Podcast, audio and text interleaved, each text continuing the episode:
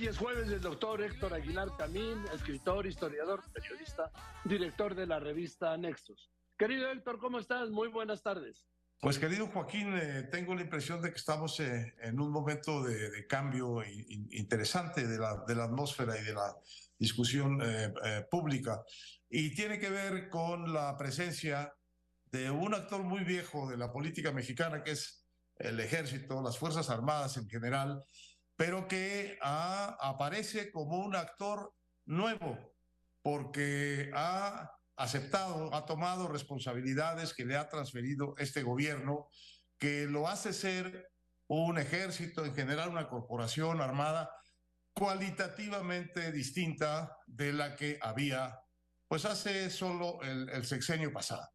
Estas son las Fuerzas Armadas que tienen encima han tomado una enorme cantidad de funciones del gobierno civil, tantas como, si no recuerdo mal, 151, entre ellas el, eh, las aduanas, el, eh, cuidado de los puertos, de los aeropuertos. Eh, todo el trabajo de construcción, han adquirido condición de constructores de obras públicas, han,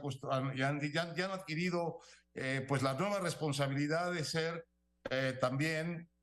durante los años que vienen los responsables de la seguridad pública, eh, que, era, que estaba hasta ahora en manos de eh, las policías eh,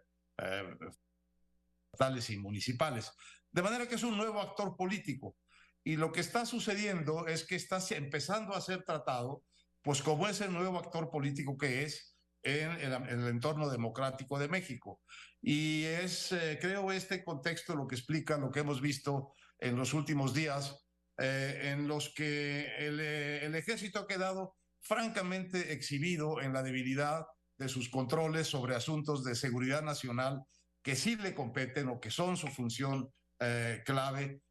pues, pues por haber sido víctimas de este hackeo, que pues, es uno de los más grandes que se han dado en el mundo, que ha demostrado la fragilidad institucional de la, la Sedena en materia tecnológica. Eh, tampoco ha avanzado gran cosa sus nuevas responsabilidades de seguridad pública, pues porque seguimos viendo un país tan o más violento, tan o más inseguro que cuando eh, empezaron estas, estas Fuerzas Armadas a hacerse cargo a través de la Guardia Nacional de la tarea. Y entonces, naturalmente, empieza el, el, el, litigio con los otros actores políticos de que este nuevo actor político, empoderado, como se dice, al que le han dado tantas nuevas facultades, tanto nuevo presupuesto, tantas nuevas obras, tanta nueva, tanto nuevo poder, eh, pues tiene que responder, tiene que rendir cuentas de todo eso nuevo que tiene en nuevas condiciones, ya no como esa corporación militar a la que se manejaba con un, con un respeto peculiar y con un cuidado peculiar, porque era, digamos, eh, estaba bajo el, bajo el paraguas de la seguridad nacional, cosa muy complicada de, eh, explicar y de extender al público, eh, pero esa, esa, esa, ese paraguas de la seguridad nacional, pues ya no puede contar igual para el caso de cómo construyeron el AIFA, qué, en qué están gastando el, el, el, el, dinero que reciben de otras eh, funciones públicas, cómo están desempeñando su tarea en los aeropuertos, en los puertos, de manera que ha empezado a haber una presión legítima e institucionalmente impecable de parte del Congreso, de la Cámara de Diputados, de que el general secretario comparezca como cualquier otro responsable político, comparezca ante la comisión correspondiente en la Cámara de Diputados. Y esto ha sido materia de un litigio y hasta de un enojo, según el secretario de Gobernación, del secretario de la Defensa, que pues lo, lo que ha provocado a su vez es una molestia de parte del otro poder, del poder legislativo. Y esto explica un poco, Joaquín, lo que vimos ayer, en el que finalmente el secretario de la Defensa tuvo que acudir aunque como invitado de piedra, absurdamente como invitado de piedra, a la, a la rendición de cuentas o al informe que dio la,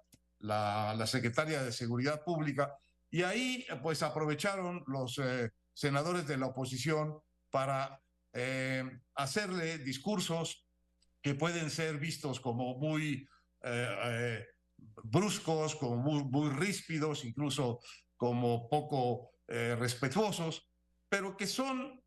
el modo normal en que se expresa en México la diversidad política y en la Cámara de Diputados. De manera que eh, con las nuevas responsabilidades que tienen las Fuerzas Armadas, Joaquín, pues también tendrán que empezarse a acostumbrar al nuevo trato político que están recibiendo y que van a recibir, porque lo que no pueden hacer es levantarse con toda esta nueva responsabilidad de gobierno, con todo este nuevo poder, con todo este nuevo dinero que están recibiendo y decirnos a los mexicanos que por razones de seguridad pública no pueden rendir cuentas. No, tienen que rendir cuentas como todo mundo y tienen que rendir cuentas en donde se rinden cuentas, que es en el poder legislativo. De manera que creo que estamos en, un momento de cambio interesante en la atmósfera, no diré más, de la discusión pública y de la eh, actitud pública frente al ejército. Eh,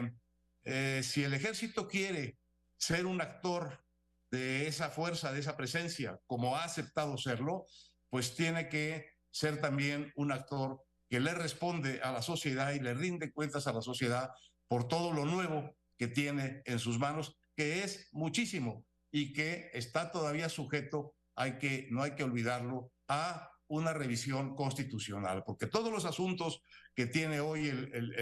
las Fuerzas Armadas en sus manos, pues están, eh, son de una dudosa de una discutible legalidad. Y desde luego, desde el punto de vista político, pues son algo que está totalmente fuera de lo que hasta ahora había sido el trato de eh, los gobiernos civiles de México con sus corporaciones armadas. Parece el trato ahora